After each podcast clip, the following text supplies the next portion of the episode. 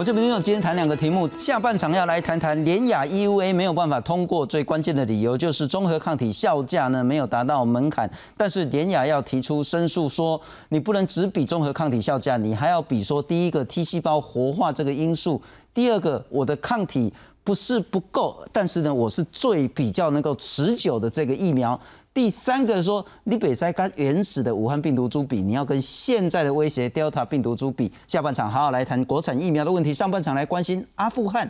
阿富汗美军全面撤出，而神学士塔利班呢，极快的时间接管了阿富汗的政权，特别是首都喀布尔。那这两天呢，大家在媒体上都看到这个非常严重恐慌的逃难潮。今天上半场先来谈谈阿富汗的局势，介绍两位特别来宾。首先欢迎在现场的是风传媒执行副总编辑严继宇严先生，严大哥。观众朋友大家好，非常感谢在我们线上跟我们视讯连线是中兴大学国际政治系的副教授崔进奎，崔老师您好。主持人、来宾还有各位观众大家好，非常谢谢崔老师。不过我们先来看看阿富汗现在最新局势。塔利班全面掌控阿富汗，大批民众依附在美国军机旁，想跟着离境，即使快升空也不放弃的画面震撼全球。军文网站 Defense One 曝光一张军机内部照，六百多位阿富汗民众挤爆机舱，早已顾不了防疫社交距离。面对阿富汗政权更替，美国国务院表示，唯有塔利班政府尊重女权，不包庇恐怖分子，美国才有可能予以承认。A future Afghan government that upholds the basic rights of its people. That doesn't harbor terrorists and that protects ba- the basic rights of its people, including the, the basic fundamental rights of half of its population, its women and girls. That is a government that we would be able to work with. 根据中国中新社，国务委员兼外交部长王毅十六号已与美国国务卿布林肯通话。王毅表示，中方愿与美方沟通对话，推动阿富汗政局软着陆，不再发生新内战或人道灾难。但强调应该在中美相互尊重的基础上。首都喀布尔街头，各国使馆纷纷撤离。塔利班宣布战争已经结束，并设置检查站进行维安工作。现场却传出不明原因枪响。路透报道，塔利班开始回收民间武器，声称因为人民已经不再需要持有武器来保护自身安全。另外，法新社指出，塔利班十七号宣布对阿富汗公民大赦，呼吁所有人重返工作岗位，大家应该满怀信心回归正常生活，甚至还派人进行街访，想要证明民众生活没被影响。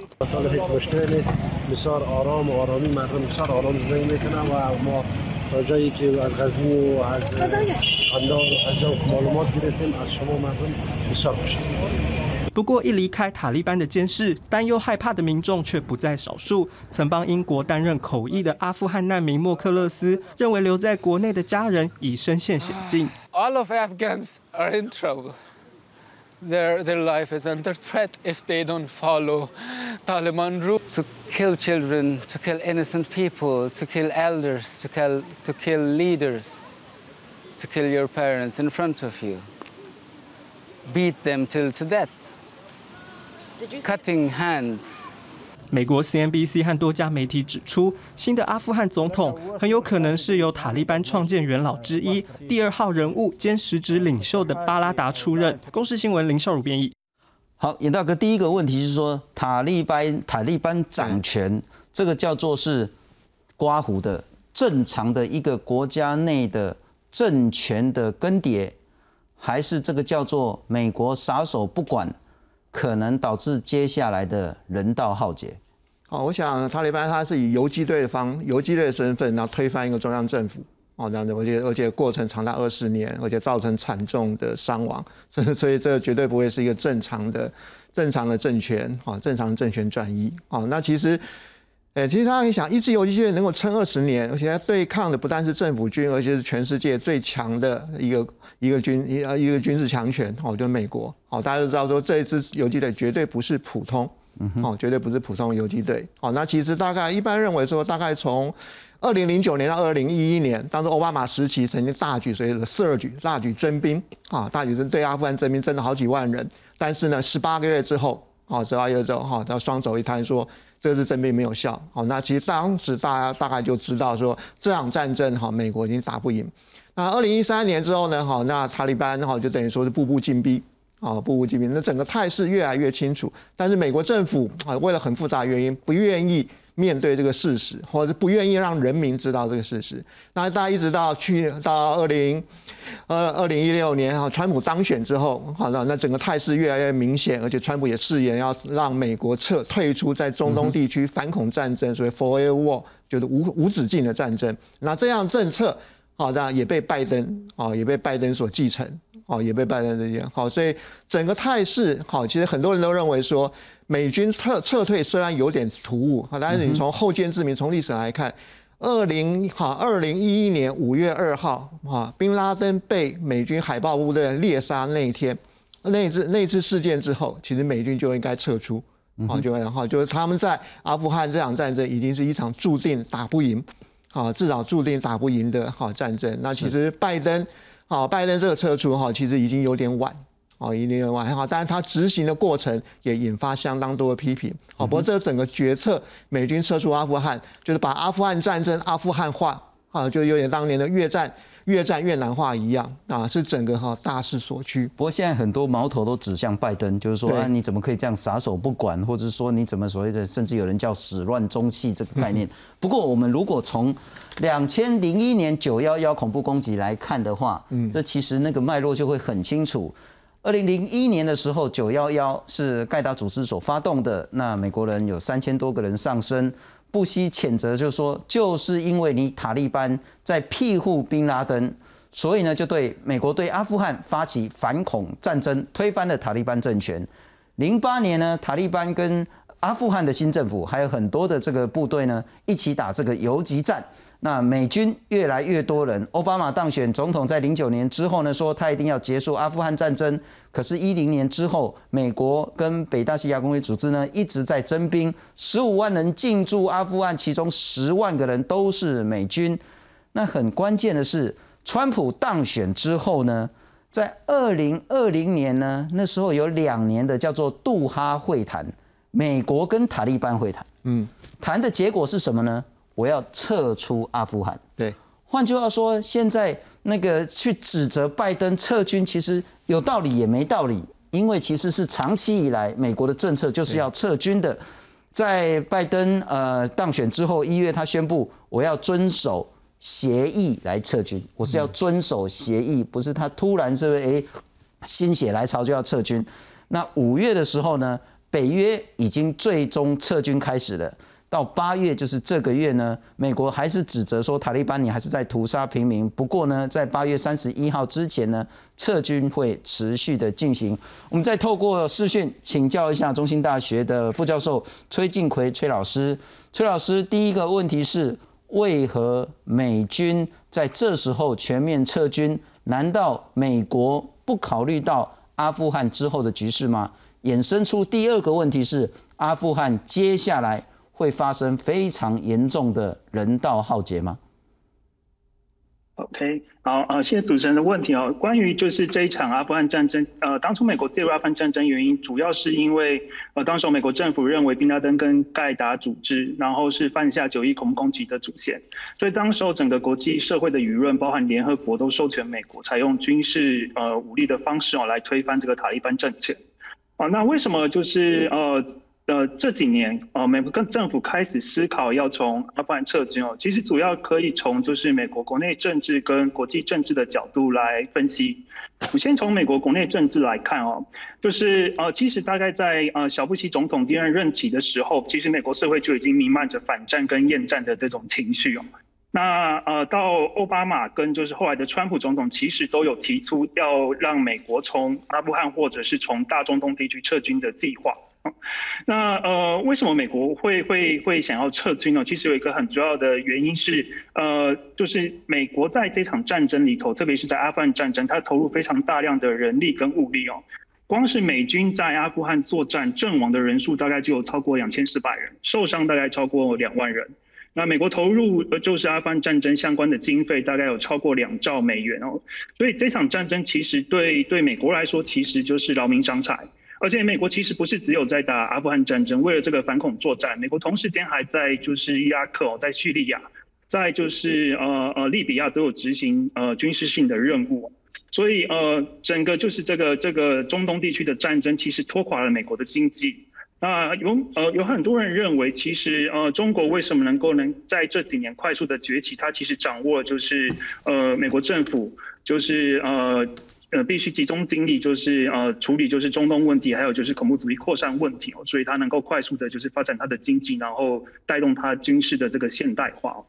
呃，这是从美国国内政治的角度来看哦。那从国际政治角度来看的话，其实呃。大概从呃呃，川普还有现在的呃拜登政府，其实他们认为，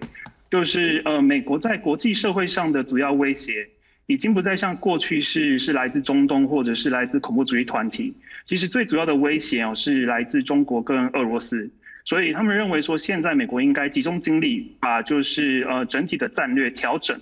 然后哦把把重点放在就是如何处理呃中国跟俄罗斯威胁的问题上面。那除了这些议题以外，其实美国还忙于就是处理其他非传统安全的问题，像气候变迁的问题，还有能源的问题、网络安全的问题等等。哦，所以相较起来，就是阿富汗问题还有恐怖主义问题，并不是现阶段呃美国政府列为最优先处理的这个这个选项。所以呃，这可能是为什么最近这几年就是呃。呃，美国政府开始思考，必须要从就是阿富汗撤军的这个计划，就是从呃美国国内政治跟国际政治的角度来来看这个问题。那另外，刚才主持人有提到，就是呃未来阿富汗的呃这个走向是不是会引发一些人道危机啊？确实，因为从阿富汗二零呃一九九六年到二零零一年执政时期，它其实这个人权记录是非常不彰的，特别是在人权跟女权的问题上面哦。因为呃，这个塔利班政府它奉行就是非常严格的这个伊斯兰教法，然后以伊斯兰教法来就是治理国家，所以呃，在他们对于伊斯兰宗教的诠释下面，所以女权是很大程度受到限制的。所以我们可以发现，就是阿阿富汗的塔利班政权重返执政以后，其实国际社会普遍担心的是这个女权跟人权的问题，是不是又会就是遭受到呃这些神学士呃呃呃的的打压？所以呃，这是国际社会目前比较比较关心也比较担心的。是，谢谢崔老师，我待会还要再请教您更多的问题。不过先请教一下严谨严大哥了哈，就是说，其实长期以来我们得到的资讯好像是神学士啊，神学士就是塔利班了哈。那神学士他是一个极端，而且几乎跟恐怖组织画上等号的这样子一个印象。嗯，那也许他是有错误的，但至少大家说这是一个好像对妇女非常残暴。对人权极度蔑视，甚至那种无情的屠杀是一再的发生。但是我们在这两天当然也看到说，在喀布尔呢那种在首都里面很可怕、几乎无法想象的逃难潮，人们拼了命，甚至不但是挤上飞机啊，是爬上飞机，然后飞机起飞之后呢，再掉下来不幸死亡的这种画面，大家历历在目。可是同一时间，在这两天，我们也看到了。神学士的发言人打电话去 BBC，打电话去 CNN，说你们都误解我们了。我们一定会和平转移，我们会尊重女权，我们不会有屠杀的行为，甚至我们会颁布大赦令。然后我们又看到这样子，在网络上很多这种影片，神学士们进到这个喀布尔之后呢，他并没有看到什么屠杀的画面，反而看到他去玩这个叫做。那给儿童乐园东西然后 玩这个碰碰车，那我相信他不管叫做有意或是无意的了哈，他某种程度这个叫政治宣传，嗯，所以我其实是温和的，我其实就是一般的百姓，我只是为了我们的伊斯兰的这个教义，然后重新获得我的合法政权而已。我还是想问，如果我们比较中性的来看，究竟这是是不是一场只是阿富汗人自己的一个政权争夺战而已？哦，我想阿富汗毕竟它有它非常非常重要的战略位置在中亚地区哦，只不过它现在战略性战略性，因为美国已经不再那么重视反恐战争，所以对美国来说是相对较轻，但是对全世界的局势而言，它还是一个非常非常重要的、非常非常重要的国家，所以它的国内局势未来的发展，我们还是要还是要密切好，还是要密切关注。但中国会特别关心啊，因为它可能跟中国有中国有接壤，那中国有新疆维吾尔人啊维吾尔人争取独立的问题。那最好，那刚刚主持人讲的，那最近呢那个塔利班好杀进科攻进科布尔之后一系列表现，那现在就是国国际社会上有两种解读，有一种解读是说，哦，这已经是塔利班二点零，神学是二点零了，他们跟一九九九六年到二零零一年执政时期那个野蛮残暴无知好的塔利班已经不一样，好不一样。那另外好，另外一派讲法就是说，你不要被他们被他们骗了。哦，他们现在只是变得比较精明，变得好比较会做 PR，比较会做公关，是啊，公关。那其实他们骨子里并没有改变，而且他们在八月到现在攻陷总共阿富汗在二三十个省会大城的时候，其实还是零零星星传出一些比较野蛮残暴的行为。这两天在喀布尔并没有发生呃所谓的非常明显的这个屠杀或是报复，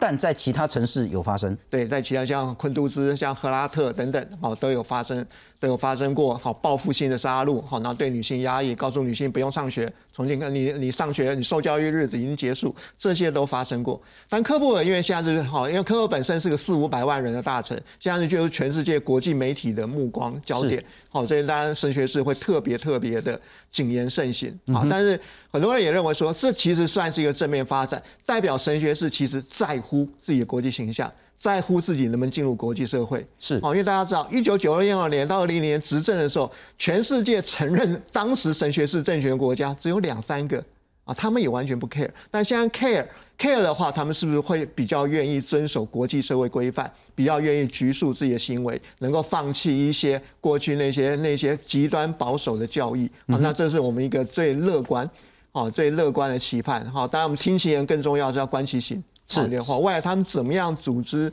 新政权？好，那新政权到底包含哪些人物？而一个非常重要指标是女性能不能从政？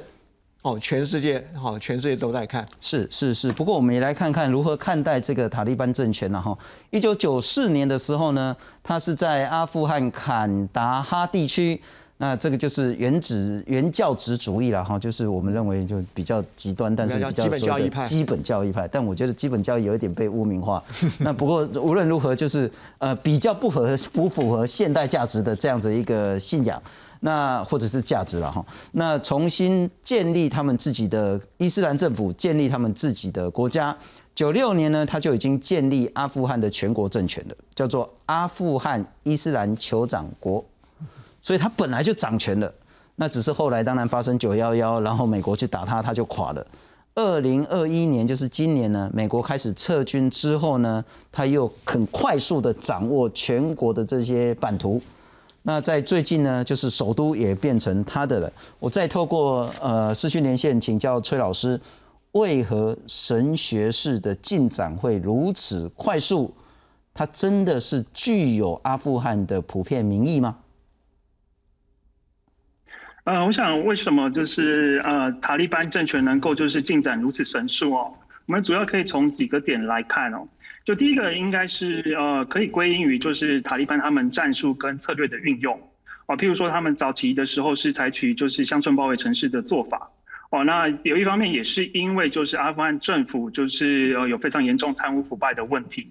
所以就是呃，民心并呃，就是阿富汗人民其实并并对现在的政府不并并不是太有信心哦，所以他们的战斗意志非常的薄弱。我们知道说在在作战的时候，其实这个战斗意志非常的强烈哦。我们可以举就是伊拉克的这个库德人做一个例子哦，库德人过去在面对着伊斯兰国威胁的时候，他们曾经就是呃呃有一支就叫这个 Peshmerga 敢死队的。然后他们的战斗意志非常强，但是主要是因为他们过去的历史，因为他们知道能够守护自己的、守卫自己的家园的，只有靠他们自己哦。外国势力其实是不并不可信的哦，所以他们战斗意志非常的强烈。可是相较于就是现在哦，就是阿富汗的国民，就是他们其实的战斗意志并不是非常的强烈，加上就是呃塔利班政权他们的策略的运用非常的成功，然后呃美国跟西方国家。公布这个撤军计划以后，对他们的打击确实是非常的大，然后就是信心士气就是呃受到了这个这个威胁哦。那另外我们也可以发现，呃，有一些迹象可以显示，其实呃塔利班对他们自己未来能够控制阿富汗是非常有信心的。譬如说他们在七月底的时候，除了一方面继续作战，他们也在展开这个国际的宣传，然后寻求就是世界呃各个强权的这个支持。包含他们七月底的时候到中国派出了九人的代表团，然后希望能够取得中国的支持，也跟俄罗斯、跟嗯巴基斯坦、哦跟伊朗有接触哦，所以他们其实对自己本身未来能够控制阿富汗是是非常有信心的。那另外一个就是呃，除了作战，还有就是寻求国际支持以外，他们也跟美国还有阿富汗的政府在在卡达的杜哈进行谈判。可是这个谈判，我个人认为它其实是比较是采取一个以拖代变的这个策略啦。哦，就是呃，佯装好像愿意跟呃阿富汗政府跟美国谈判，可是其实呃是透过以拖代变的方式，然后继续就是呃攻城略地。所以一方面可以增加他自己在谈判上面的筹码，然后一方面就是靠着这个既定的事实，然后就是取得就是呃呃现在的这个成果。这是我们看为什么这个。呃，塔利班政权可以就就是呃迅速的这个攻城略地，然后控制整个呃阿富汗现在的这个情势哦。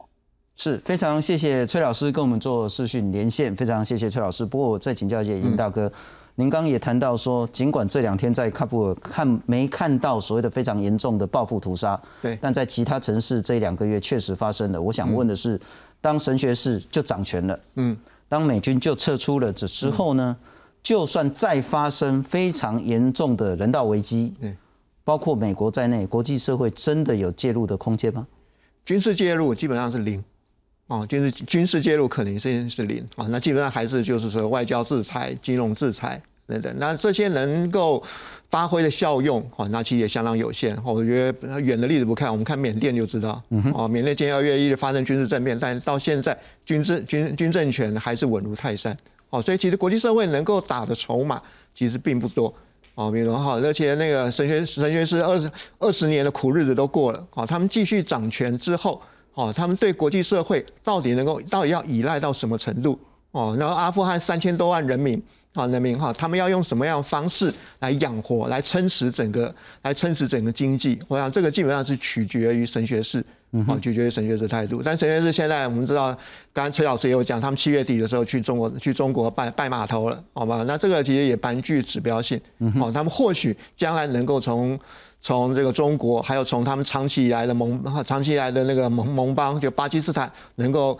能够哈得到一些好，能够得到一些援助，能够得到一些基本的啊基本的那种生命线，然后就有点类似北韩。哦，有类似北韩的形态，这样子的话，他们有可能哦，有可能哈，就更对所谓国际社会的要求、国际社会规范，还有我们对所谓自由、民主、人权、普世价值，也有可能置之不理。哦，因为就整体而言，国际社会能够对阿富汗哈未来新政权啊，未来新政权能够能够真的发挥作用啊，目前看起来已经并不哦，并不乐观，而且空间可能会越来越小。不过接下来阿富汗的最新局势，阿富汗后续可能的发展。以及美国在全球的部署战略究竟是怎么样的看待，会有什么样的改变？明天有话好说，会在完整的分析探讨。